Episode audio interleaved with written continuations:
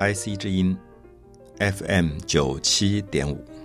您收听的是《美的沉思》，我是蒋勋。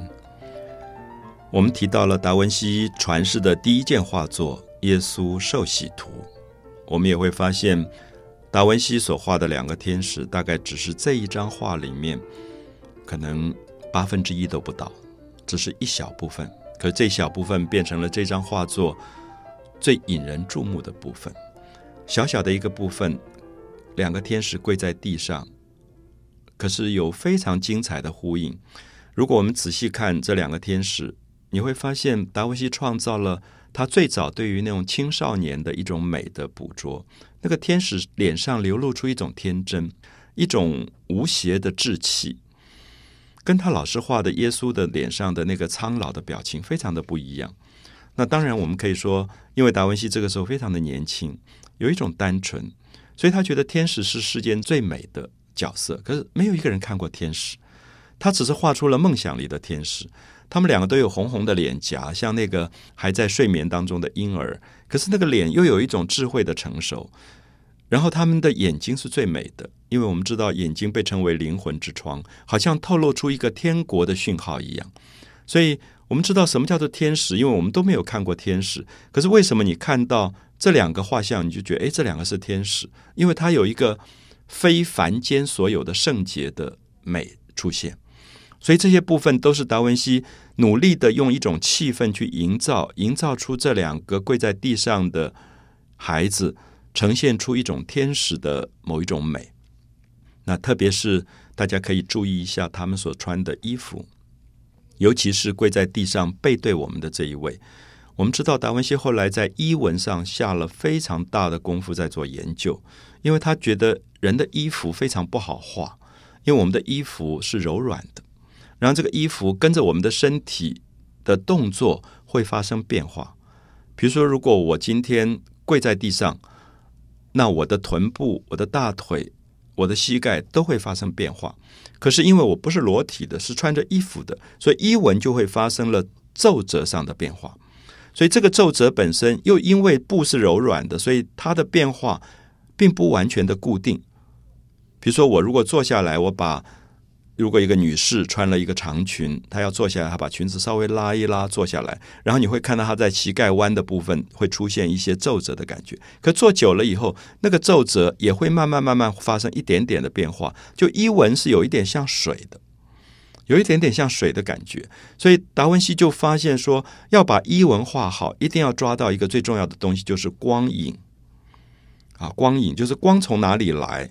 哪些布料的部分是受光的部分，哪些是暗影的部分。所以你就会发现他在画这个小天使的时候，比如说这个天使穿了一件灰蓝色的袍子，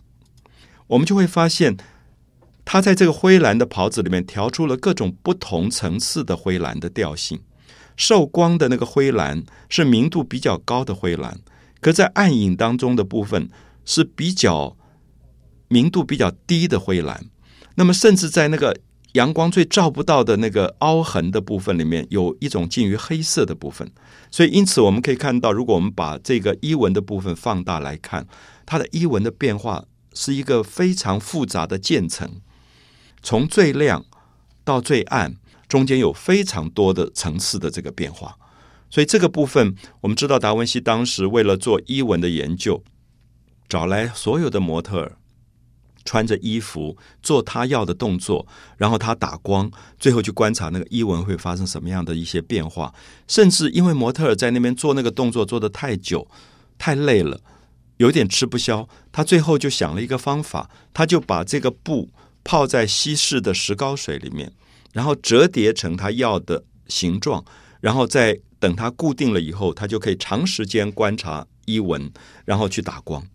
所以这些都是我们今天要特别讲到说，达文西作为一个画家来讲，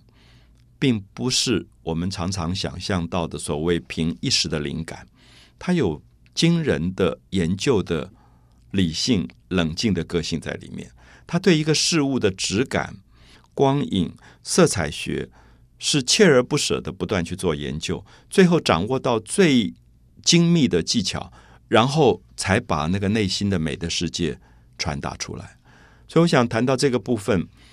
我们会发现很多人都对艺术家有所误解。我们觉得音乐里的贝多芬，绘画里的达文西，我们都觉得是大天才，好像他们随便在钢琴上碰一碰，或者画布上碰碰，他们就是大天才。可是我们都知道，这些大天才都认为，他们有百分之九十九来自于勤劳，来自于认真的工作。所以在工匠的体制里面，由于工会的制度，维罗奇奥跟达文西构成我们今天非常值得思考的一种师徒关系。老师必须严格的磨练这个学徒。那么，在长达三年多的磨练当中，让这个学徒接触所有的材料，能够触碰所有的技巧。他并没有问达文西将来要学什么，要走向哪一条路，所有的东西都要学。所以，因此我们看到这个学徒在三年多当中被培养出一种广度。这个广度学好之后，他同时又要有一种深度的培养。这个深度的培养，可能不只是这个老师能够给他的。我们提到翡冷翠已经变成了一个人文荟萃的城市，在这个城市当中，你随时会知道有费奇诺这样的哲学家在翻译柏拉图哲学，你会知道柏拉图哲学这本书出版了，里面讲的是什么东西？柏拉图在讲美是什么？所以达文西在成长的过程，在二十岁以前。不只是做一个工匠的学徒，在动他的手，同时他也听到别人在朗诵但丁的诗歌，在阅读柏拉图的哲学，在演奏美丽的音乐，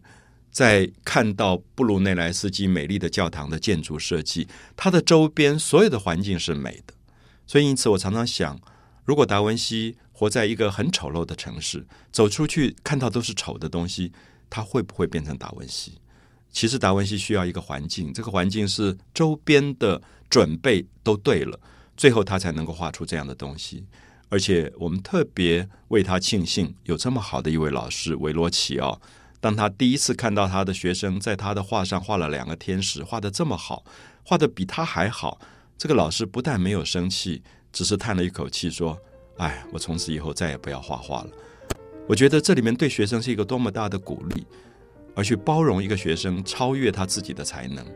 我想这里面都是值得我们今天去深思。达文西成为五百年来杰出人才的原因。美的沉思，我是蒋勋。